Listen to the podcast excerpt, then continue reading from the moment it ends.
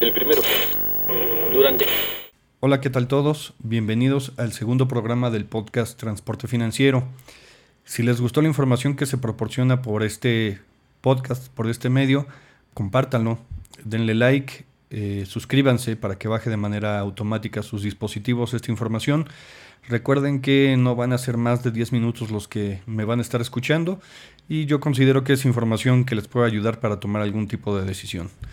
Hoy vamos a hablar de uno de los tres programas financieros que más ocupamos para la adquisición de bienes, es el crédito refaccionario. Muchos de nosotros los hemos, lo hemos utilizado sin darnos cuenta o a lo mejor sí sabemos de qué se trata, pero no lo concientizamos como tal. Muchas gracias y comenzamos.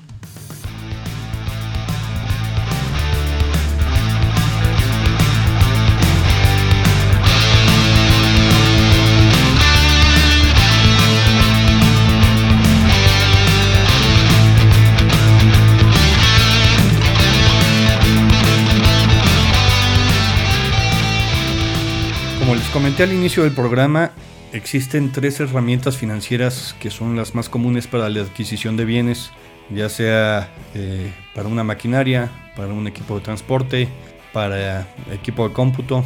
Estos son el arrendamiento financiero, el arrendamiento puro y el crédito refaccionario. Hoy hablaremos del eh, crédito refaccionario, que es la herramienta más utilizada, yo creo, para la adquisición de este, de este tipo de bienes y eh, realmente es la más utilizada porque es la más sencilla, la que todo el mundo conoce, la, la que tienen casi todas las financieras. Y no porque la tengan todas las financieras realmente es la mejor opción. Eh, digo, cada una de las herramientas financieras que existen nos sirven para algo y en algún momento la empresa. Para hablar de este tema vamos a utilizar uno de los ejemplos más sencillos, la que yo creo que casi todo el mundo conoce, y es la adquisición de un vehículo automotor. Tú llegas a la agencia que más te convenga, la que más te guste, el coche que más te gustó, eh, seleccionas el vehículo y te mandan a la gente de la financiera. En ese momento, la gente de la financiera, de acuerdo al precio que te está dando el vendedor para el vehículo, te hace una corrida financiera. Esa corrida financiera normalmente se compone de tres partes. Una es el famoso enganche, que en realidad no es el enganche, es el pago inicial. Ahorita vamos a explicar cuál es la diferencia. Una tabla de amortización y el plazo. ¿Por qué digo que hay una diferencia entre lo que es un enganche y lo que es un pago inicial? Ok, el enganche se le conoce normalmente como a la aportación al valor del vehículo que tienes que hacer tú desde un inicio.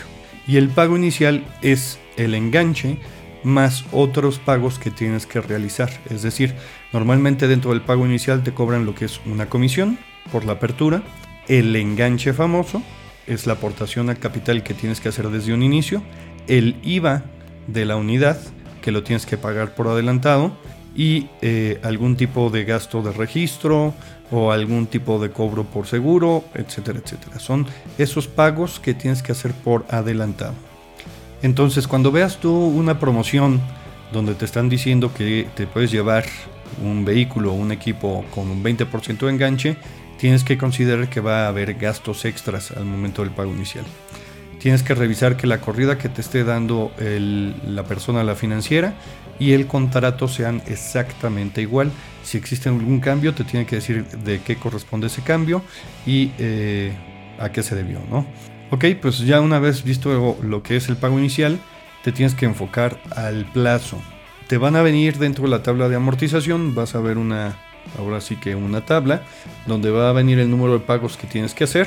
Ahí te tienes que fijar muy bien cuánto es lo que se está aportando a capital, cuánto es lo que es de intereses, si existe alguna anualidad o algún tipo de pago extemporáneo o específico dentro de alguna época del año que tengas que hacer, también se tiene que mencionar dentro de esa tabla.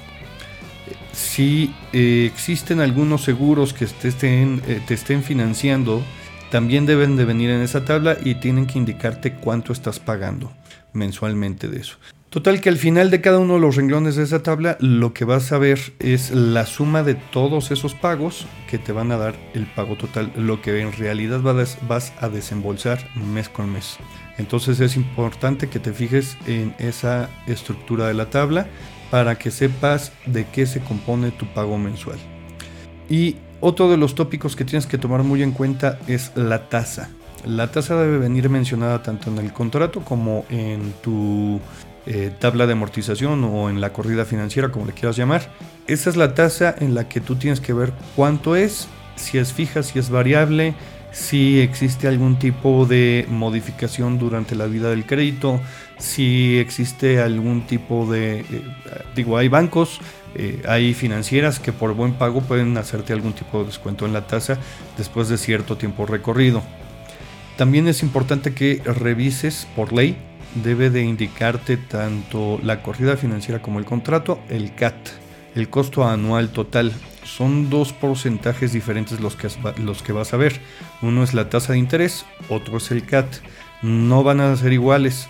El CAT es todo el costo financiero mencionado de manera porcentual de lo que te va a costar al año ese crédito. Es decir, tú tienes una tasa del 12% más una comisión, más unos gastos de registro, más una comisión mensual que puede existir bueno, todos esos gastos de financiamiento se van a sumar en el CAT. Esto porque es importante saberlo, porque si tú quieres comparar dos créditos, vas a comprar el auto y tienes un crédito con una financiera y tienes un crédito con un banco, por medio del CAT vas a saber cuál es con la que vas a pagar menos costo financiero.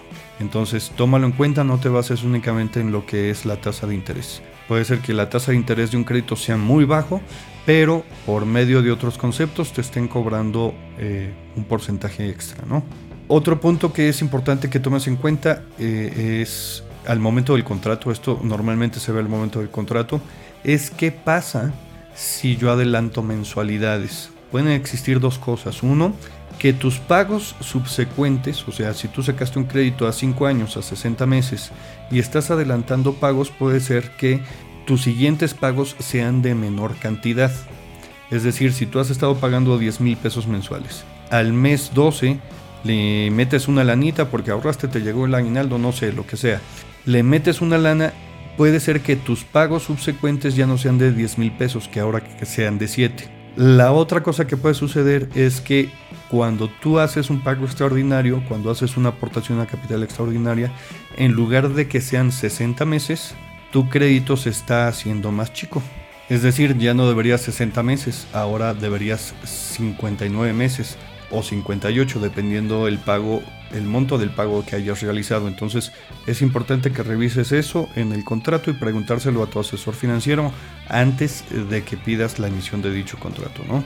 Eh, si estás planeando adelantar pagos eh, gracias al aguinaldo, gracias al fondo de ahorro, es muy importante que es muy importante que tomes en cuenta esto y sobre todo también si no te cobran comisión por adelantar pagos. Hay algunas financieras que lo hacen, hay otras que no. Eh, es, es, importante que lo tomes en cuenta dependiendo de cuál es el plan que tengas para este financiamiento. Pues bueno, eso ha sido todo por el día de hoy. Espero que les haya ayudado un poco en cuanto a la información de lo que es un crédito simple. Eh, nos sirve mucho eh, si queremos aumentar el activo de la empresa, ya que eh, para Hacienda y contablemente hablando, este, este activo se va directamente a nuestro, ahora sí que a nuestro lado de activo de la empresa. Se registra el pasivo, la deuda en el pasivo. puedes deducir mediante una depreciación el equipo que compraste como si fuera activo propio. Eh, la factura sale a tu nombre. Nada más que recuerda que durante la vida del crédito seguramente ese activo va a estar en el registro único de garantías, entonces no lo vas a poder vender ya que eh, está a nombre de, la financiera. Espero les haya gustado esta información. Si tienen más dudas, recuerden escríbanme arroba turiscarga en Twitter y a transportefinanciero arroba hotmail.com. Por favor, compartan esta información si les gustó y recuerden suscribirse al podcast para que baje de manera automática a sus dispositivos. Muchísimas gracias y nos vemos hasta el próximo lunes. Hasta luego.